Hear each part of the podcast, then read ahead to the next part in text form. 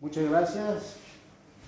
G, pues realmente en esta tierra podemos sentirnos elogiados por las personas, pero el elogio más grande viene de Dios.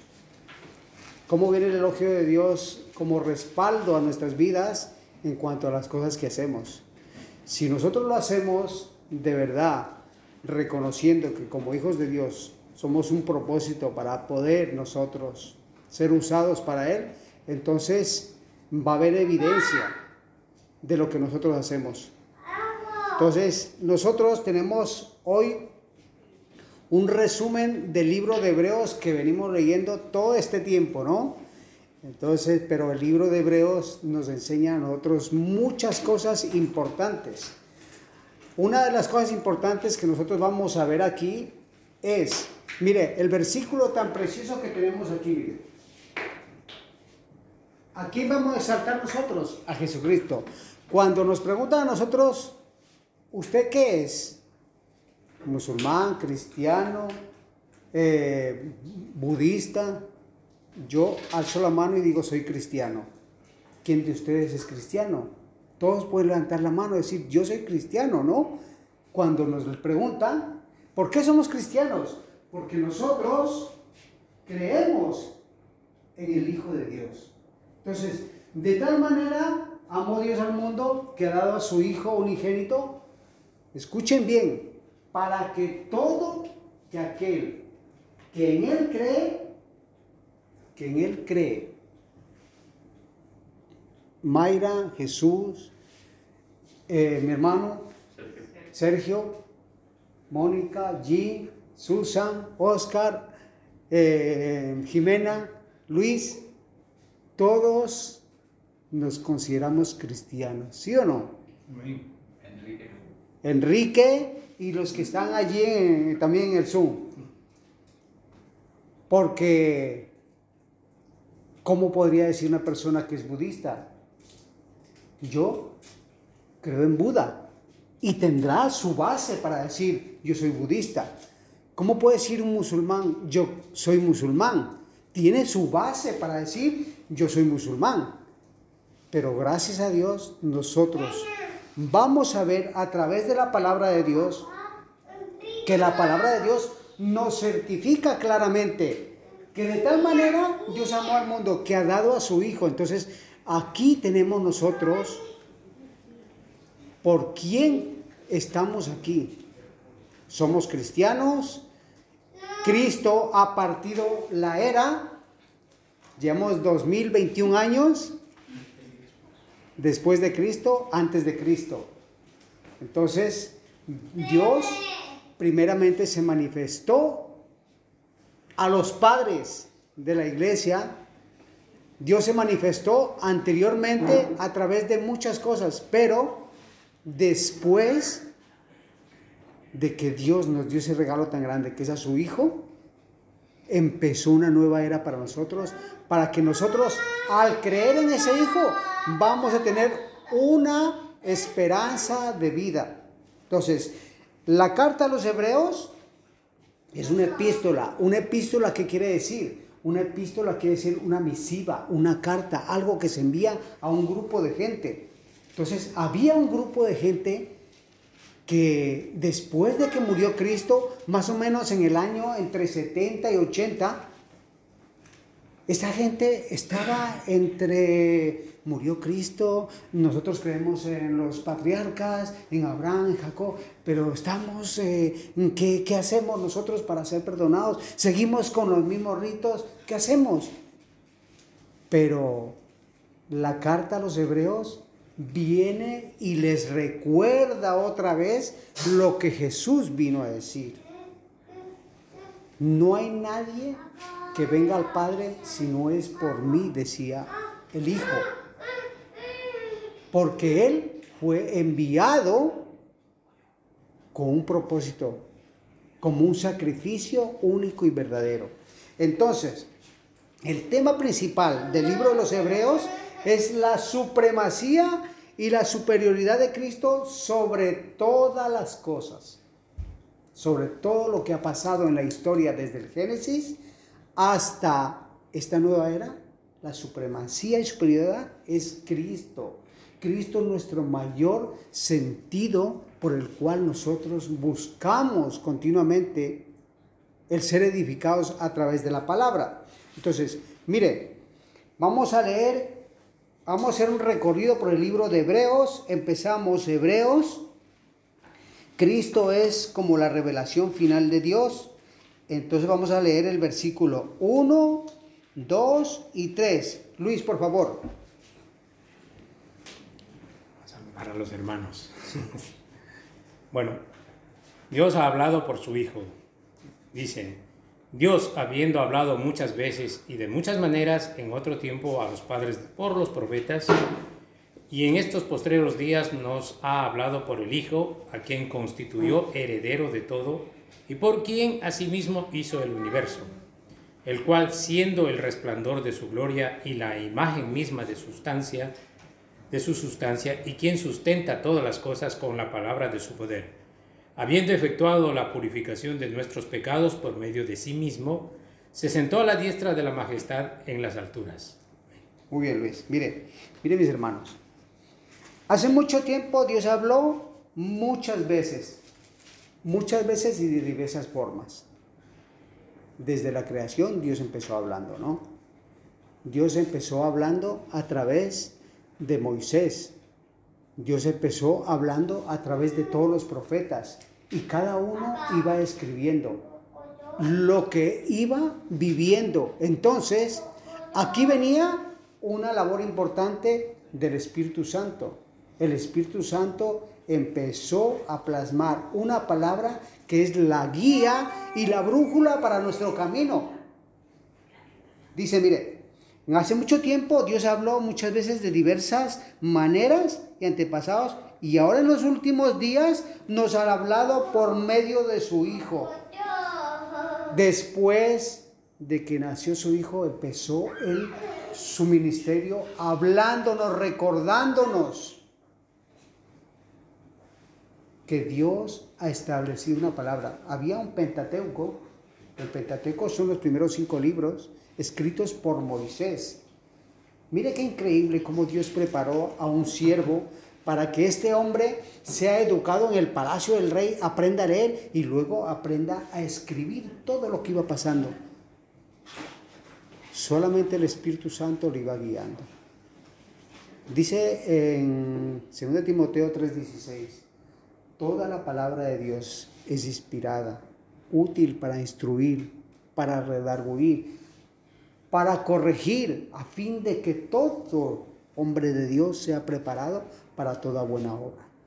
Entonces vemos que el libro de Hebreos se le atribuye muchos autores, pero hay un autor principal, el Espíritu Santo. Ese sí es certero. Pueden adivinar que fue el uno, fue el otro, bueno, pero el verdadero autor del libro de los, de los Hebreos es el Espíritu Santo que guiaba a las personas a que escribieran. Dice, el Hijo irradia la gloria de Dios y expresa el carácter mismo de Dios. Él decía el, que, decía el Hijo, el que no me conoce a mí, no conoce a mi Padre. Y Él sostiene todo con gran poder de su palabra, después de haberlos limpiado de nuestros pecados y se sentó en un lugar de honor a la derecha del majestuoso Dios en el cielo. Antes también adoraban a ángeles enviados por Dios. Dios cuando empezó a hacer su obra en cada persona, por ejemplo, cuando iban a hacer Sansón, mandó un ángel a decirle al canal que va va a ser padre. Cuando iba también a nacer, cuando iba a nacer Jesús, ¿qué mandó? A través de un ángel a decir que va a nacer el Hijo de Dios. Entonces, pero la gente decía, pero si los ángeles son enviados de Dios, pues vamos a adorarlos también a ellos. Pero mire, vamos a ver en Hebreos 1, en el 5 y el 7. Luis, por favor. Vamos a leer el 5. El 7 el Hijo superior a los ángeles, porque ¿a cuál de los ángeles dijo Dios jamás, mi hijo eres tú, yo te he engendrado hoy? Ciertamente de los ángeles dice, Pero un momento, mi hijo eres tú, hasta el 5, ¿vale? Vale. Escucha, un momentico ahí. Mire, nunca le dijo un ángel, mi hijo eres tú, y yo seré tu padre, ¿no? Pero vamos al 7, ¿qué dice en el 7? ciertamente de los ángeles dice, El 7. ¿sí?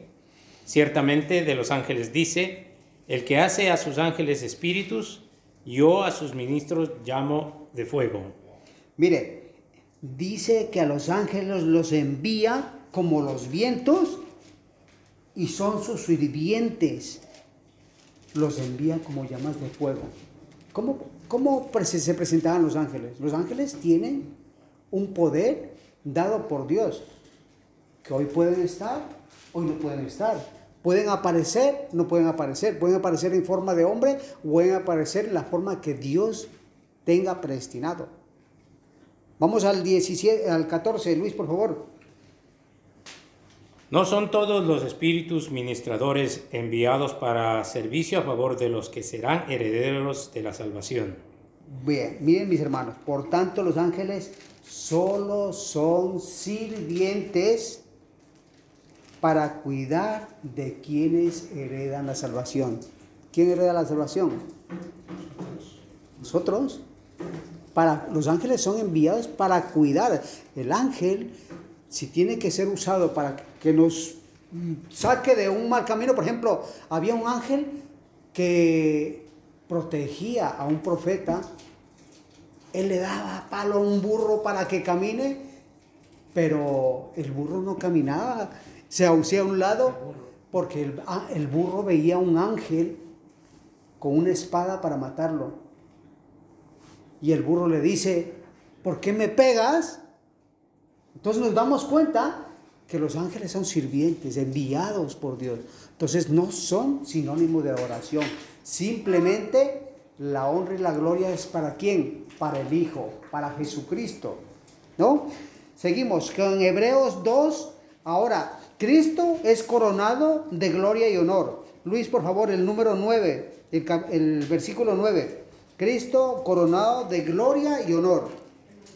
Pero vemos a aquel que fue hecho un poco menor que los ángeles, a Jesús coronado de gloria y de honra, a causa del padecimiento de la muerte, para que por gracia de Dios gustase la muerte por todos. El 10. Porque convenía a aquel por cuya causa son todas las cosas y por quien todas las cosas subsisten, que habiendo de llevar muchos hijos a la gloria, perfeccionase por aflicciones al autor de la salvación de ellos. Miren mis hermanos. No obstante, lo que sí vemos en Jesús, en un poco de tiempo, se le dio posición un poco menor que los ángeles. Los ángeles no tuvieron esa obra de decir, tú vas a morir por ellos. Pero Jesucristo sí fue destinado para eso. Jesucristo sí fue destinado para un propósito específico, Dios, para quien por medio de quien fue hecho y eligió llevar a muchos hijos a la gloria. Mire, la obra de Jesús llevó muchos hijos para su gloria. ¿Quiénes son? Todo su pueblo. Todos los cristianos que hoy, esta mañana, están alabando, glorificando el nombre de Cristo.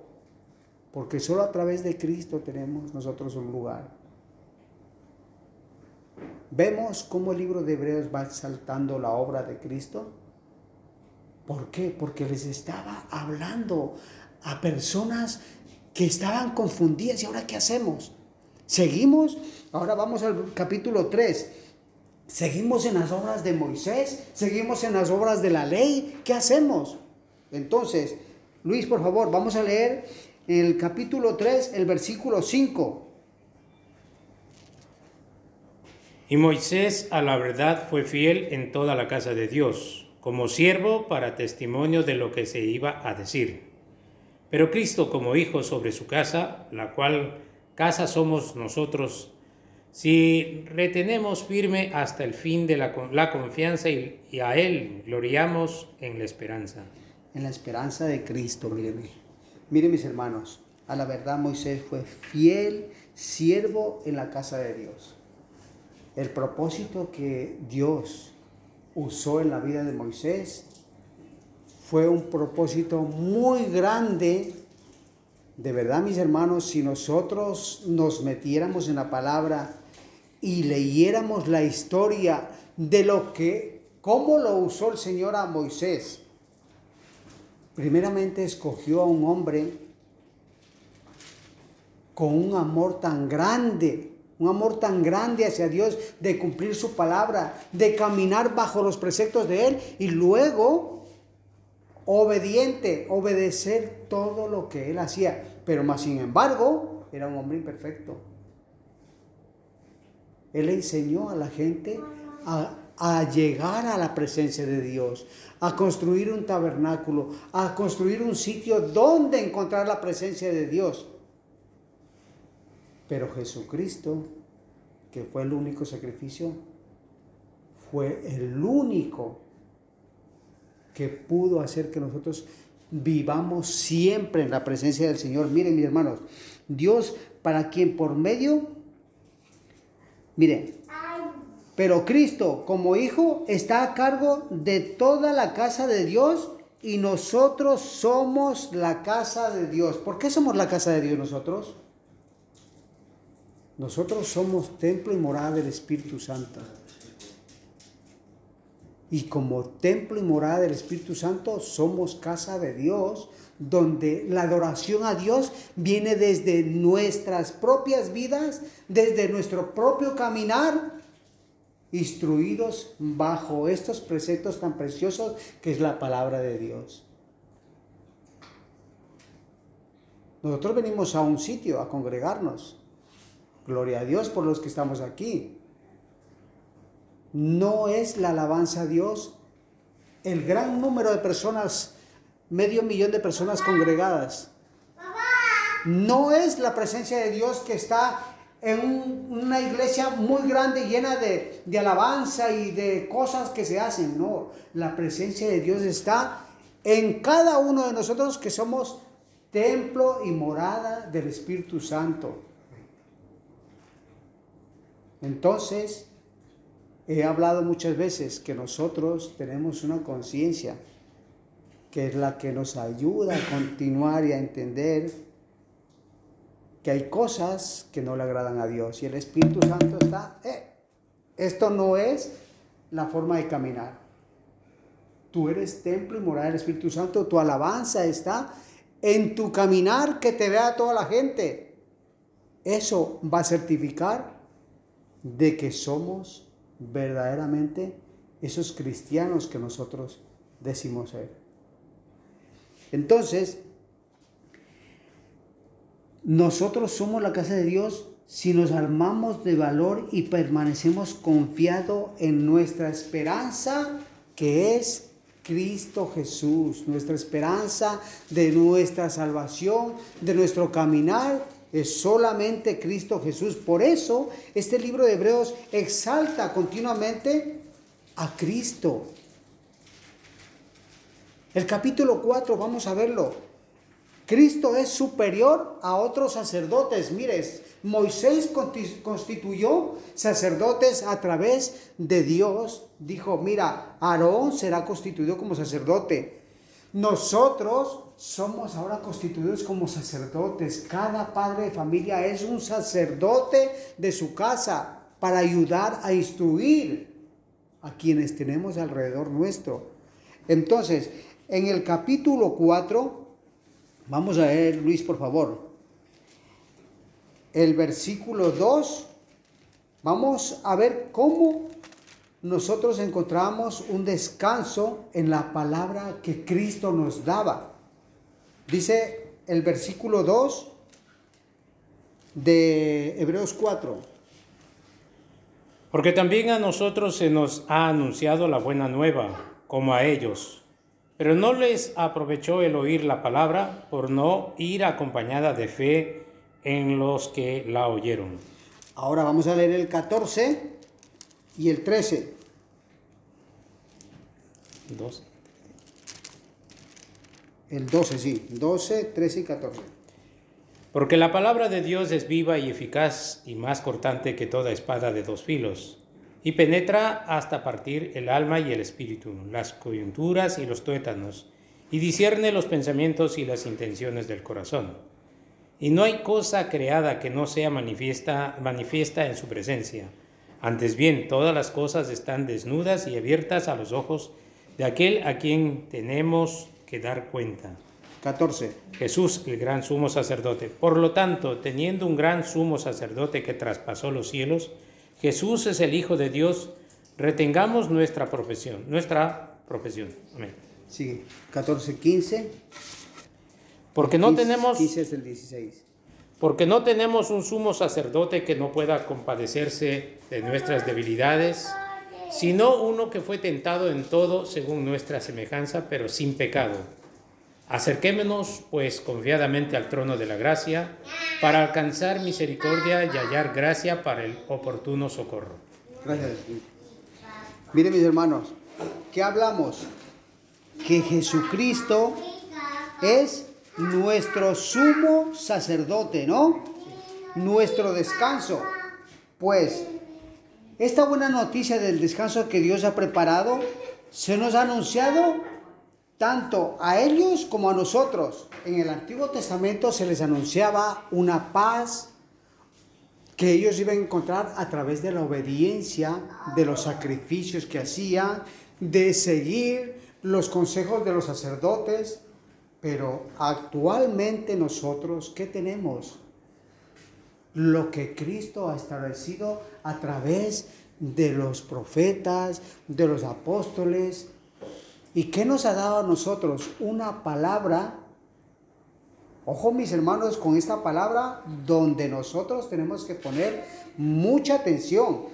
Que el versículo 12 dice que la palabra de Dios es viva y poderosa. Es más cortante que cualquier espada de doble filo. porque es una espada de doble filo? La palabra de Dios es comparada como una espada de doble filo. ¿Por qué? Porque primero penetra en mi vida haciéndome ver todos mis fallos, haciéndome ver todas las cosas que no están agradables a Dios, para luego yo transmitir eso, compartir eso. Entonces, tanto como ese filo me afecta a mí, afecta al oyente, al que está escuchando al que Dios ha abierto sus oídos a través de su palabra para que podamos entender lo que hoy, esta mañana, estamos escuchando, que la palabra es viva. Por eso, mis hermanos, cuando leemos la palabra, somos edificados. ¿Por qué? Porque miren, mis hermanos, si la palabra a nosotros no nos consuela, no nos da el descanso, ¿En qué encontramos descanso? En cosas superficiales, puede ser muchas cosas de las cuales puede ser entretenimiento, puede ser ocio, puede ser tantas cosas que nos pueden llevar a nosotros a desviarnos del sentido de cuál es el propósito que tiene Dios en nuestras vidas. Entonces, pero Cristo es nuestro sumo sacerdote, por lo tanto, ya que tenemos a un gran sumo sacerdote que entró en el cielo, Jesús es el Hijo, el de Dios, a quien aferrarnos y en quien creer nosotros.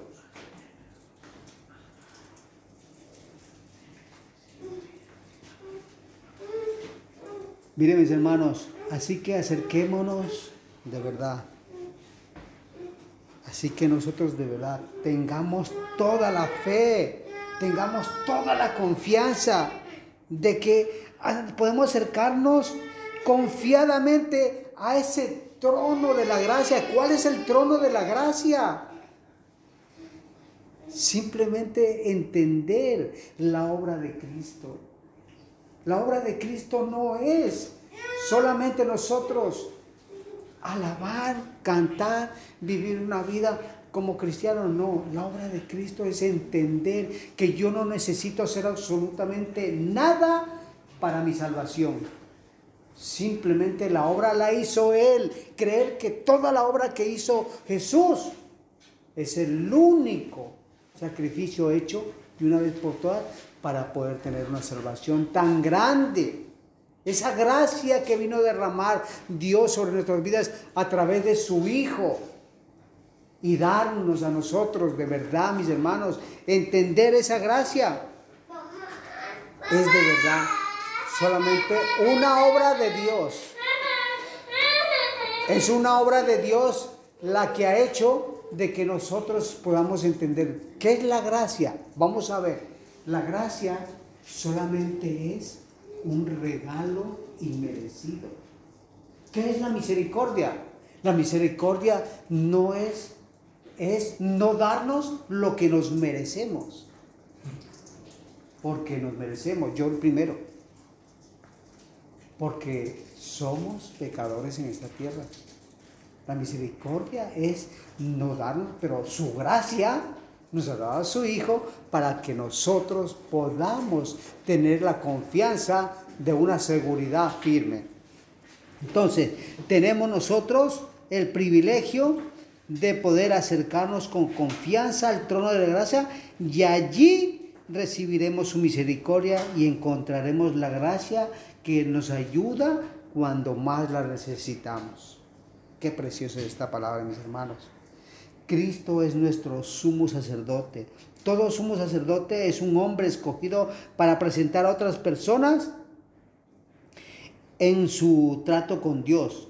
Él presenta a Dios las ofrendas y esas personas ofrecen sacrificios por sus pecados. Antiguamente ofrecían sacrificios, pero ahora un solo sacrificio fue Jesucristo.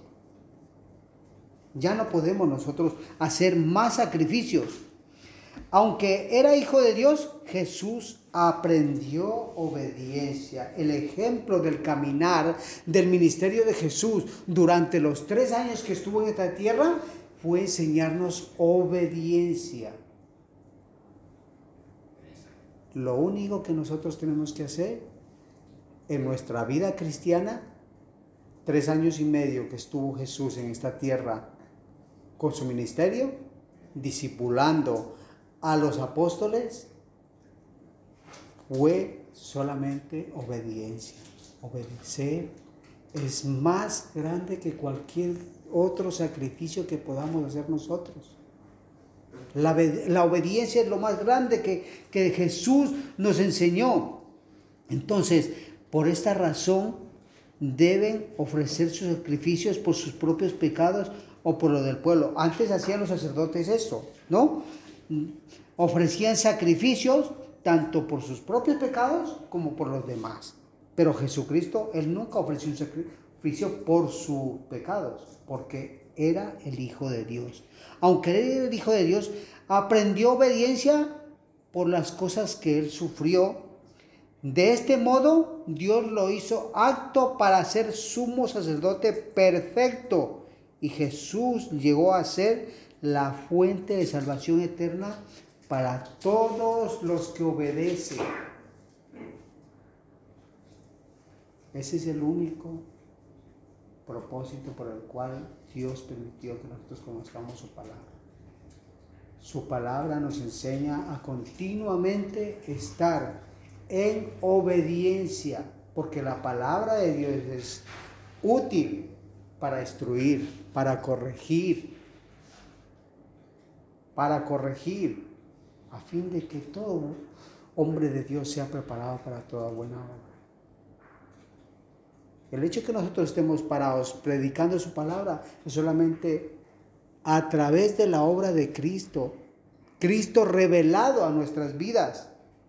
Entonces, en el capítulo 6, 7, habla claramente del sumo sacerdote que fue Jesucristo, el que tenemos actualmente, al cual nosotros vemos. Había un sacerdote que se llamaba Melquisedec. Hebreos 7, Luis, por favor. Había un sacerdote que nos muestra Hebreos 7 y dice el 1, el 2 y el 3, por favor. Porque este Melquisedec, rey de Salem, sacerdote del Dios Altísimo, que salió a recibir a Abraham, que volvía de la derrota de los reyes, y le bendijo, a quien asimismo dio Abraham los diezmos de todo, cuyo nombre significa primeramente rey de justicia y también rey de Salem. Esto es rey, rey de paz. Mi padre, sin madre, sin padre, sin madre, sin genealogía, que no tiene principio de días ni fin de vida, sino hecho semejante al Hijo de Dios. Permanece sacerdote para siempre. El 15 y el 16. Y esto es aún más manifiesto si a semejanza de Melquisedec se levanta un sacerdote distinto, no constituido conforme a la ley del mandamiento acerca de la descendencia, sino según el poder de una vida indestructible. Mire mis hermanos, Dios levantó un sacerdote, semejanza, todo, yo por ejemplo, yo de mi parte, cuando leía de Melquisedec, yo creía que era Jesucristo. Pero justamente en una predicación que escuché, me puse a meditar y leí la palabra. Es cierto, no era Jesucristo. Era un hombre que no tenía genealogía. Era un hombre que Dios lo levantó. Sí, como para guiar en ese tiempo a Abraham.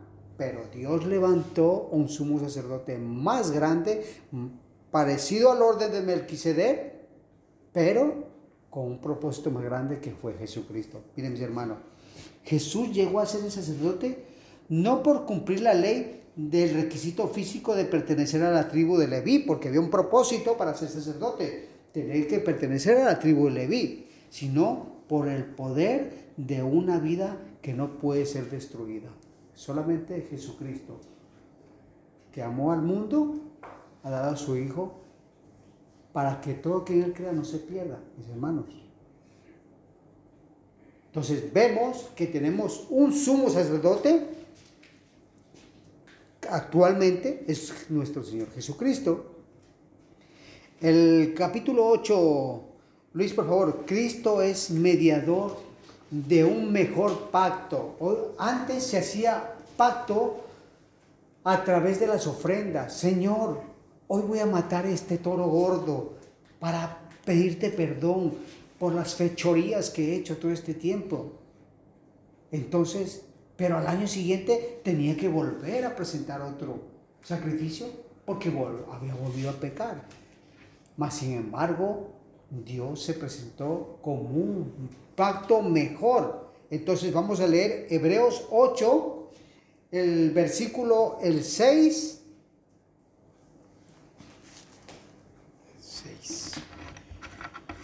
Pero ahora tanto mejor ministerio es el suyo cuanto es mediador de un mejor pacto, establecido sobre mejores promesas. El 9, por favor. No como el pacto que hice con sus padres, el día que los tomé de la mano para sacarlos de la tierra de Egipto, porque ellos no, permanecieron en mi pacto y yo me desentendí de ellos, dice el Señor. 10. Por lo cual este es el pacto que haré con la casa de Israel. Después de aquellos días, dice el Señor, pondré mis leyes en la mente de ellos y sobre su corazón las escribiré. Y serán ellos por Dios y ellos me serán a mí por pueblo. Mire mis hermanos, entonces, Cristo como nuestro sumo sacerdote, pero ahora Jesús como sumo sacerdote, se le ha dado un ministerio muy superior al sacerdocio antiguo porque es mediador a nuestro favor de un mejor pacto con Dios basado en promesas mejores. ¿Cuál es la promesa mejor que tenemos nosotros? Que tenemos una vida eterna. Cuando yo hablo con la gente que dice, nos morimos y ya se acabó esto. Lastimosamente está lo de abajo, está lo de arriba. Tenemos una ley de gravedad que todo lo que sube baja, ¿no? Igual manera, mis hermanos, esa ley de gravedad va a ser aplicada en nosotros. ¿Cómo?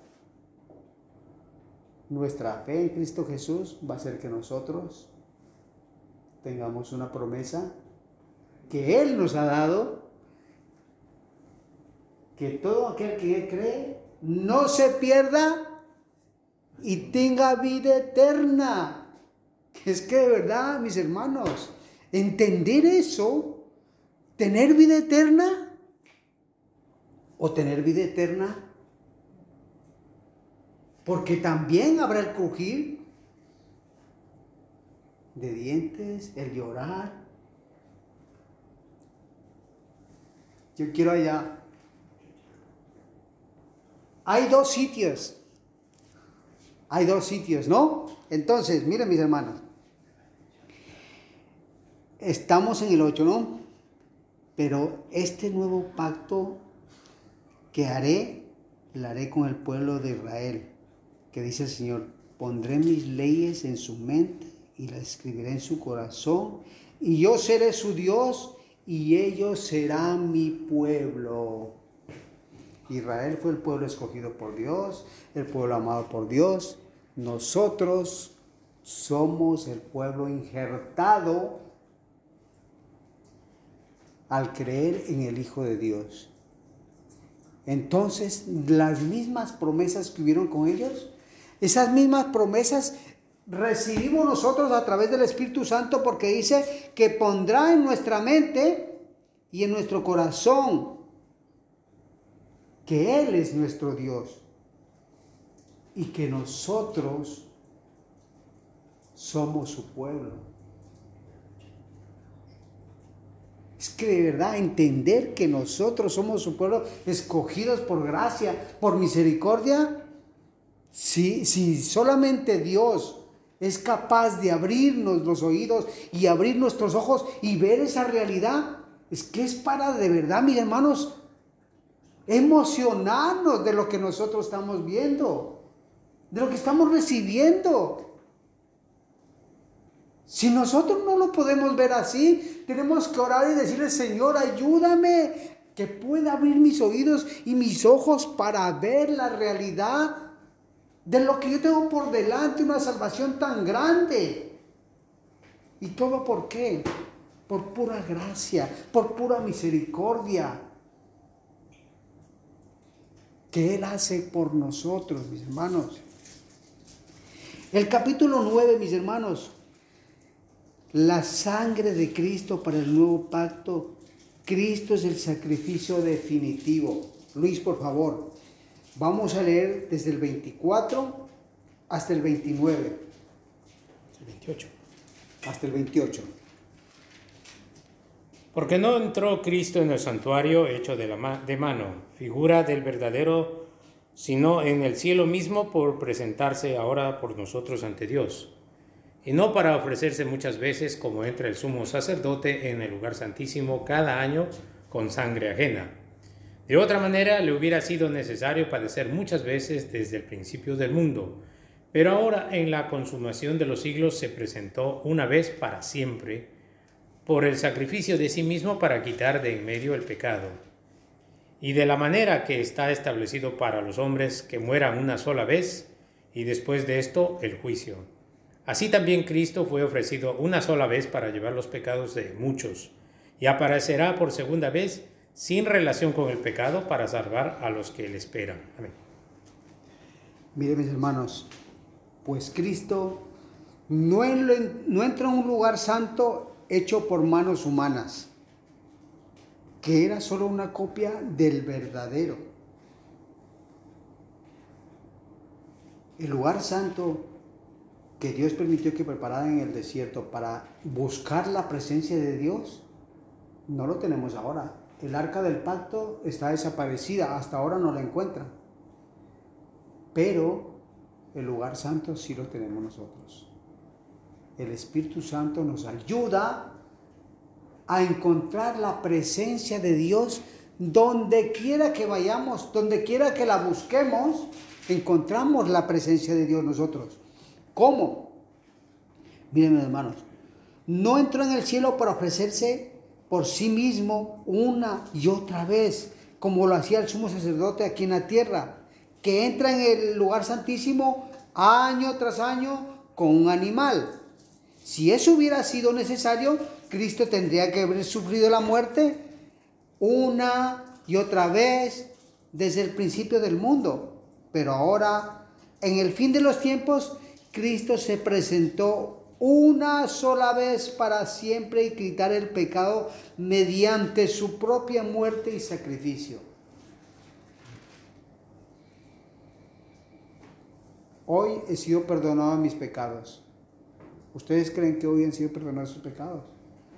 Yo ayer fallé. Hoy he sido perdonado. ¿Por qué? Porque todos los días nosotros tenemos ese privilegio de decirle, Señor, abogado tenemos, ¿no? ¿Quién es nuestro abogado? Nuestro Señor Jesucristo. Al cual nosotros venimos y confesamos libremente todo lo que nosotros carecemos y decimos, Señor, ayúdanos. Nosotros somos continuamente expuestos a esta preciosa palabra, la que nos da a entender de verdad que Cristo se presentó una sola vez para siempre, para quitar el pecado. Así que como cada persona está destinada a morir una sola vez, después vendrá el juicio. Cada uno estamos destinados tenemos fecha de caducidad nosotros, ¿sabían? ¿Dónde está? Yo sigo buscándome dónde está la fecha de caducidad, pero tenemos una fecha de caducidad. Va a llegar el día en que hasta aquí, muchas gracias por lo servido, pero vendrá ese día del juicio donde pondremos, estaremos delante del Señor a rendir nuestras cuentas. Y habrá un juicio Así también Cristo fue ofrecido una sola vez para siempre, a fin de quitar los pecados de muchas personas. ¿Cuáles? Los que creen en Cristo. Cristo vendrá otra vez, no para ocuparse de nuestros pecados. Ya, cuando venga Jesucristo, ya no viene para limpiarnos de nuestros pecados. No, ya viene Cristo de otra manera, sino para traer salvación a los que esperan con anhelo su venida. Maranata. ¿Saben qué significa Maranata? Ven Señor. Ven Señor. ¿Anhelamos nosotros su venida? ¿O todavía seguimos esperando que el Señor nos ayude a cambiar muchas cosas? No. Hoy es el tiempo de decir, Señor, ven, ven, anhelamos tu venida. Cristo es mayor que la ley para quitar los pecados. Capítulo 10. Vamos avanzando. En el capítulo 10, Luis, por favor, vamos a leer el versículo 16. El capítulo 10. 16. El 10. 16. 16 y el 17. Este es el pacto que haré con ellos. Después de aquellos días, dice el Señor, pondré mis leyes en sus corazones y en sus mentes las escribiré. Añade, y nunca más me acordaré de sus pecados y transgresiones. El 22. Acerquémonos con el corazón sincero en plena certidumbre de fe purificándonos los corazones de mala conciencia y lavados los cuerpos con agua pura. Mantengamos firme y sin fluctuar la profesión de nuestra esperanza, porque fiel es el que es él que prometió. Sí. 26.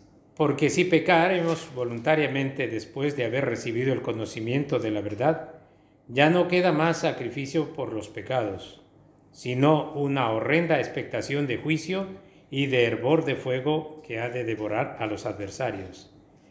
El que viola la ley de Moisés por el testimonio de dos o tres testigos, muere irrevisiblemente. Por cuanto castigo, cuanto, cuando mayor castigo pensáis que merecerá el que pisoteare al Hijo de Dios y tuviera por inmunda la sangre del pacto, en la cual fue santificado e hiciera afrenta al Espíritu de gracia. Ya está, ¿no? Hasta el 29. Pues miren mis hermanos, Cristo es mayor que la ley para quitar los pecados. La ley de Moisés hablaba, era ejecutar a las personas. Ahí no, no iban con chiquitas. En la ley de Moisés era, pónganlo ahí al paredón y cada uno agarre su piedra. Justamente veíamos con mi hijo una, una serie sobre cómo mataron a una persona, una que era bruja, idólatra. Y la idolatría era eso, morir apedreados. Mas sin embargo, nosotros ahora tenemos esa misericordia que aunque cometamos pecados tan grandes, tan indescriptibles de poder decirlos, Dios es capaz de perdonarnos. Hablaba yo con una persona que me decía, pero ¿cómo puede uno perdonar a otra persona tan fácilmente?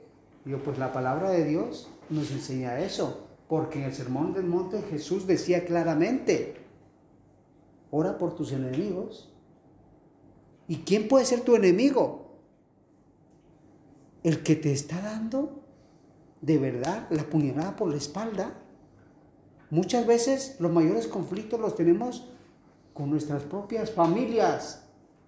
Los, mayores conflictos existen muchas veces en las familias donde más hay desencuentros y cosas horribles que se puede hacerle al prójimo.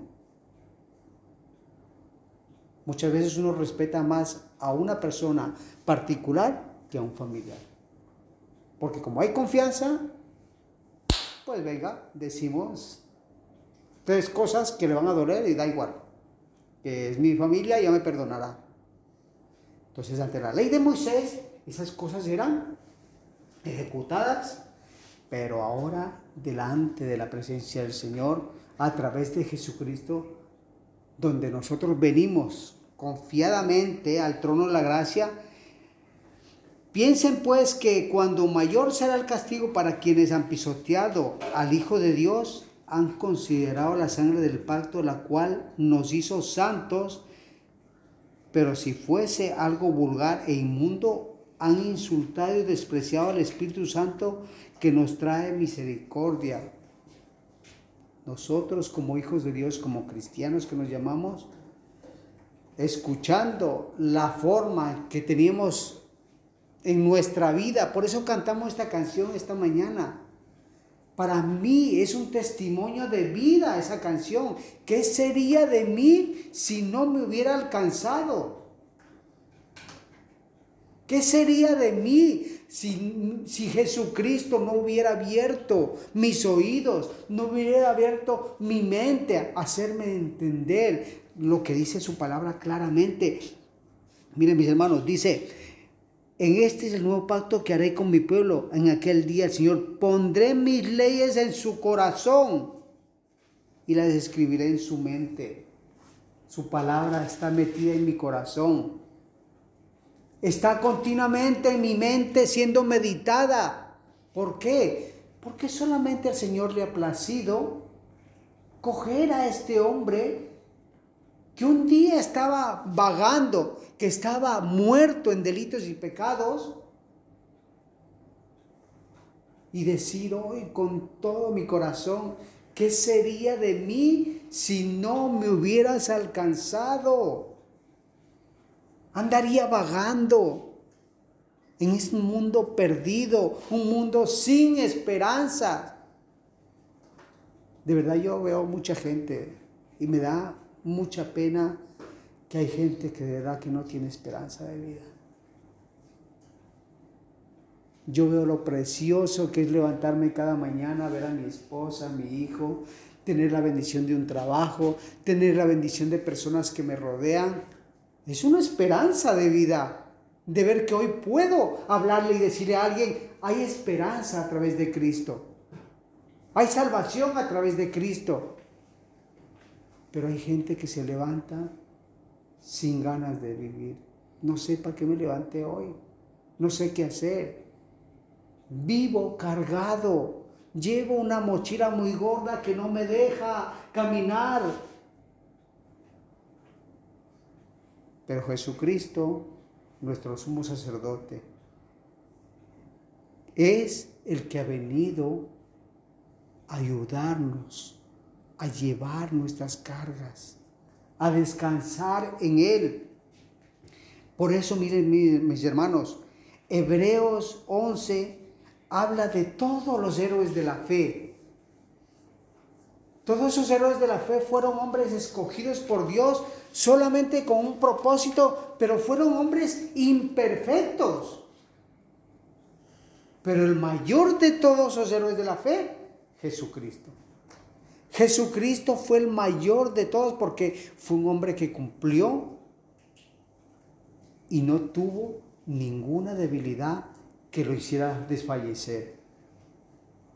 Por eso, miren, miren, mis hermanos, los héroes de la fe caminaron creyendo, miren, que la fe demuestra la realidad de lo que esperamos. Es la evidencia de las cosas que podemos ver, pero la fe, pero su fe, la gente de, antaño, la gente anterior, solamente se creían por su buena reputación, mas ahora nuestra fe es por nuestro caminar. ¿Con quién? Con el que tuvo misericordia de nosotros. Por el Padre que ha dado a su Hijo, nos ha revelado a su Hijo, a nuestras vidas. Por la fe entendemos que todo el universo fue formado por orden de Dios, de modo que ahora vemos las cosas visibles. Yo puedo ver visible de que tengo una salvación. Ustedes pueden ver eso. Es visible de que hay una salvación para nosotros. Porque me lo muestra la palabra en todo lo que leemos, que tenemos una esperanza de vida solo a través de Cristo Jesús. De hecho, sin fe es imposible agradar a Dios. Uno de los dones del Espíritu Santo es la fe. Y ese es un don que Dios nos ha dado. No todo el mundo tiene fe en Cristo. Hay muchos que tienen fe en la lotería, tienen la fe en el gobierno, tienen la fe en muchas cosas vanas, pero nuestra fe está fundada en la obra redentora que hizo Jesucristo en la cruz para que nosotros podamos ser salvos. Nuestra fe no es solamente que voy a ser salvo, sino la fe es en la obra, en Cristo. Porque si, si nosotros tenemos una fe fundada solamente en que voy a ser salvo, pero ¿a través de quién? A través de Cristo, que es el que se nos está revelando en este libro de Hebreos. Que fue el héroe más grande que tenemos de la fe, Jesucristo. Por eso en el capítulo 12 nos habla de la carrera y la esperanza cristiana. Luis, por favor, si puedes leer el versículo 1, 2.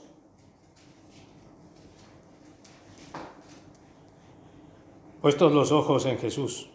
Por tanto, nosotros también teniendo en derredor nuestro tan grande nube de testigos, despojémonos de todo peso y del pecado que nos asedia y corramos con paciencia la carrera que tenemos por delante. Puesto los ojos en Jesús, el autor y consumador de la fe, el cual por el gozo puesto delante de él, sufrió la cruz menospreciando el aprobio y se sentó a la diestra del trono de Dios. Por lo tanto, mis hermanos, ya estamos rodeados de una enorme multitud de testigos. ¿Quiénes son los testigos? los que nos conocen que somos cristianos, los que conocen que nosotros tenemos puestos los ojos en quién? En Jesús, el autor y consumador de la fe, ¿no? Esto lo hace fijar la mirada de Jesús. ¿Quién fue el que perfecciona nuestra fe? Debido al gozo de la esperanza, Jesús soportó la cruz sin importarle la vergüenza que esto representaba ¿Y ahora dónde está sentado Él? A la diestra de Dios. Y a la diestra de Él estaremos nosotros. Esa es la promesa que hay.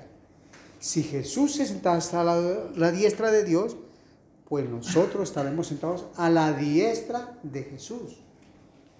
Luis, por favor, si podemos leer el versículo 6. Dice, porque el Señor al que ama disciplina y azota a todo el que recibe por hijo. El 11.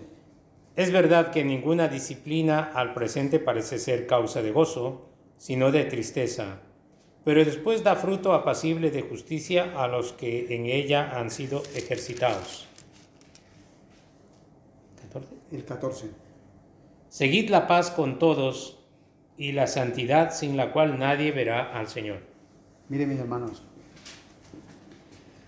puesto que nosotros continuamente estamos enfrentados a esta palabra que es viva y eficaz, esta palabra a nosotros también nos muestra la disciplina de Dios. Y la disciplina de Dios, ¿qué hace? Que nosotros entendamos que ninguna resulta agradable al recibirla. La disciplina no es fácil. Cuando yo voy conduciendo a 140 por hora, pla, disciplina, 500 euros.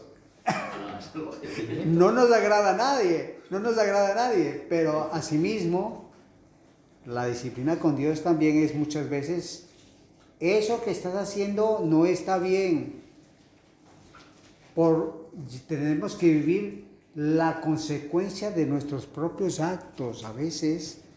¿Por qué me pasa esto? Porque realmente nosotros estamos recibiendo una disciplina. ¿Cuál es? Dios se olvidó de mí. No, Dios no se olvidó de nosotros. Simplemente nos deja que vivamos las consecuencias de lo que nosotros mismos estamos haciendo. Dios a veces dice, me está castigando. No, Dios no castiga. Dios nos deja. Te he dicho que por ahí no, que te vas a caer. ¡Pum! ¡Ay! Señor, tranquilo, venga, mejor. Lo curamos. Entonces, ¿qué vemos nosotros? Que realmente ninguna disciplina resulta agradable a la hora de recibir, al contrario, es dolorosa, pero después produce la pasible cosecha de una vida recta para los que han sido entrenados en ella. Nosotros estamos siendo entrenados para poder nosotros caminar.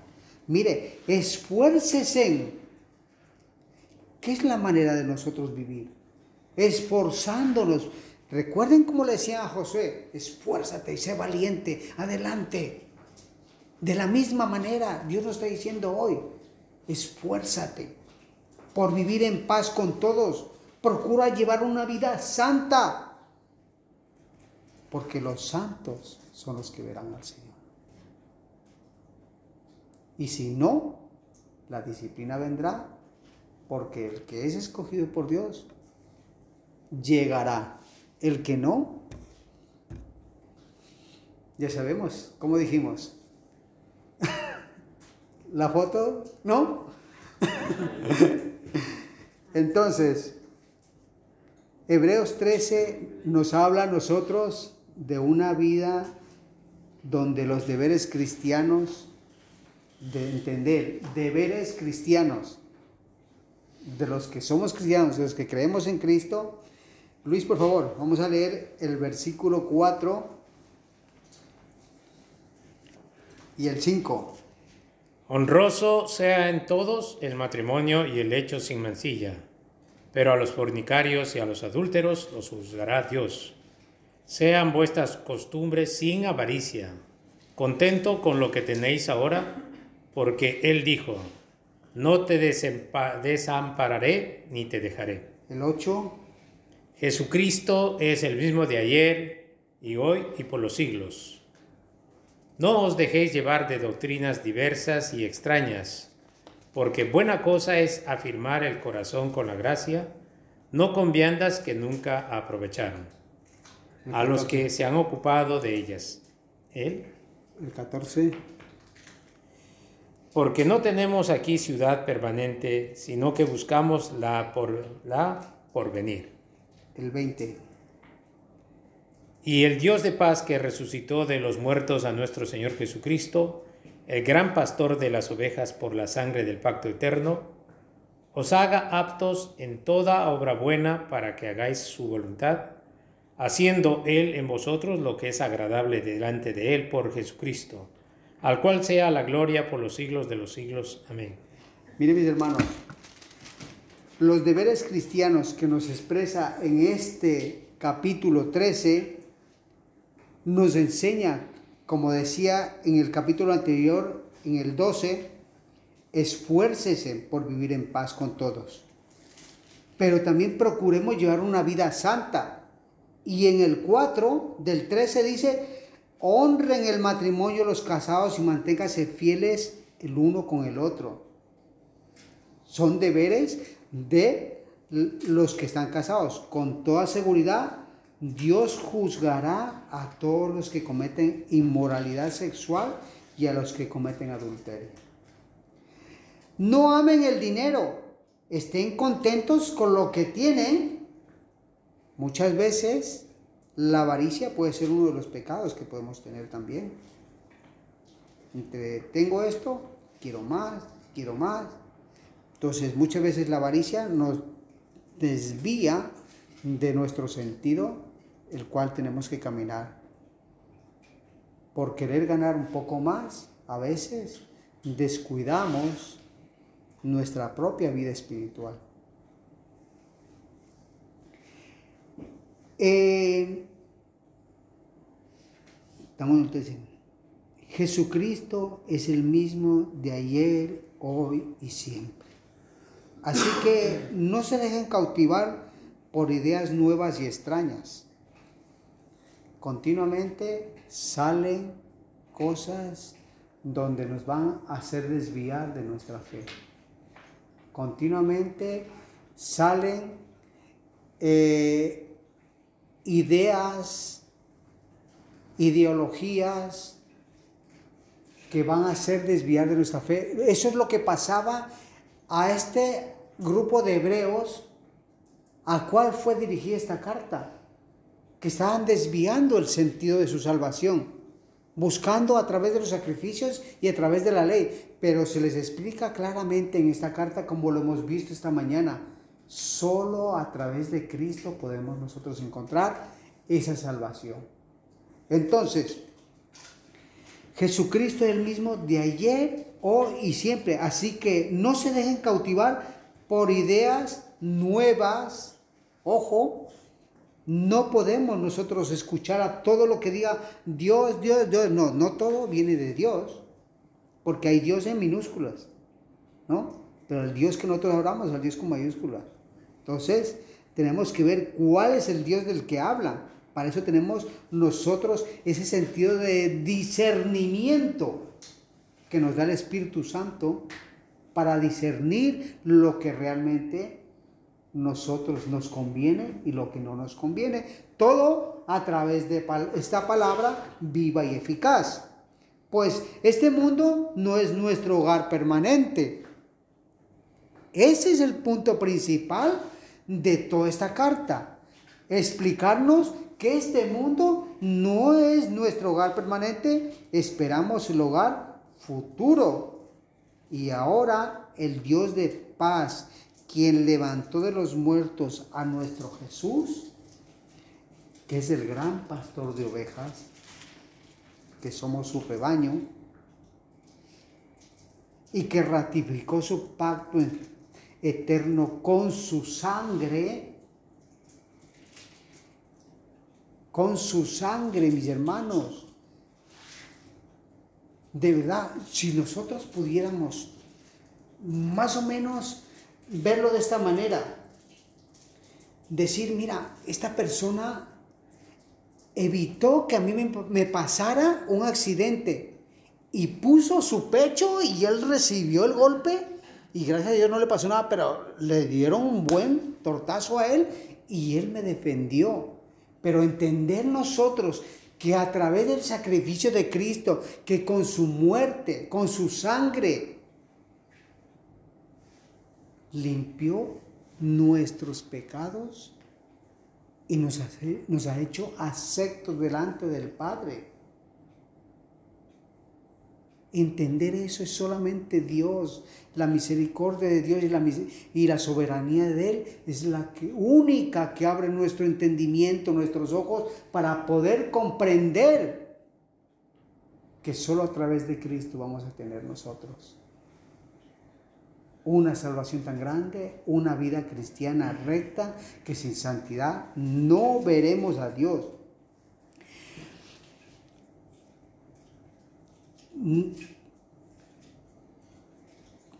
Mire, mediante el poder de Jesucristo, todo lo que nosotros podemos ahora entender, lo vamos a ver. Miren, mis hermanos, quiero que vayamos todos a Primera de Pedro 7. No, Primera de Pedro 1. Primera de Pedro 1.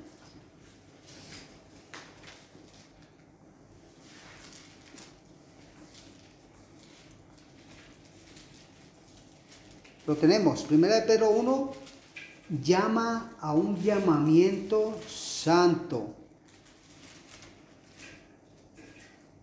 Entonces, dice, primera de, de Pedro 1, 13.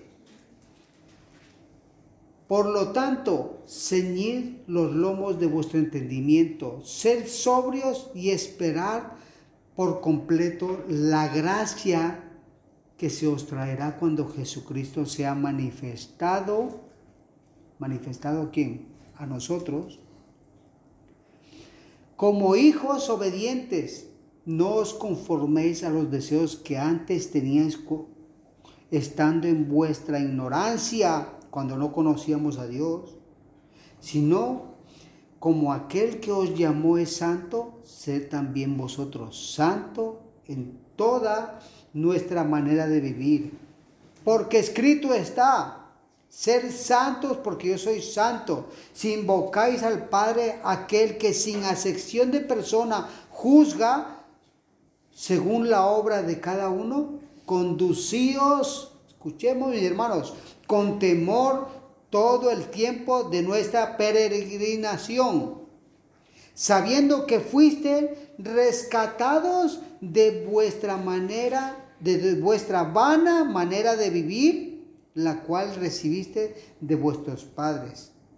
No con cosas corruptibles como oro y plata, sino con la sangre preciosa de Cristo, como de un cordero sin mancha y sin contaminación.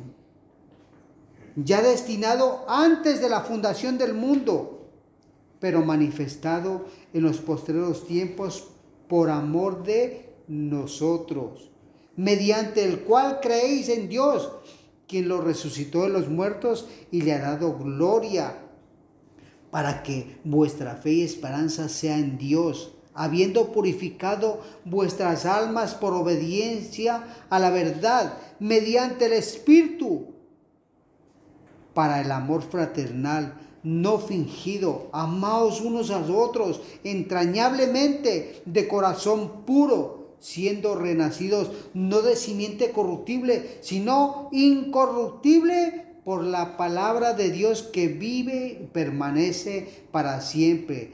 Porque toda carne es como la hierba y toda la gloria del hombre como la flor de la hierba. La hierba se seca y la, y la flor se cae, mas la palabra del Señor permanece para siempre. Y esta es la palabra que por el Evangelio ha sido anunciada. De verdad, mis hermanos, qué misericordioso el Señor.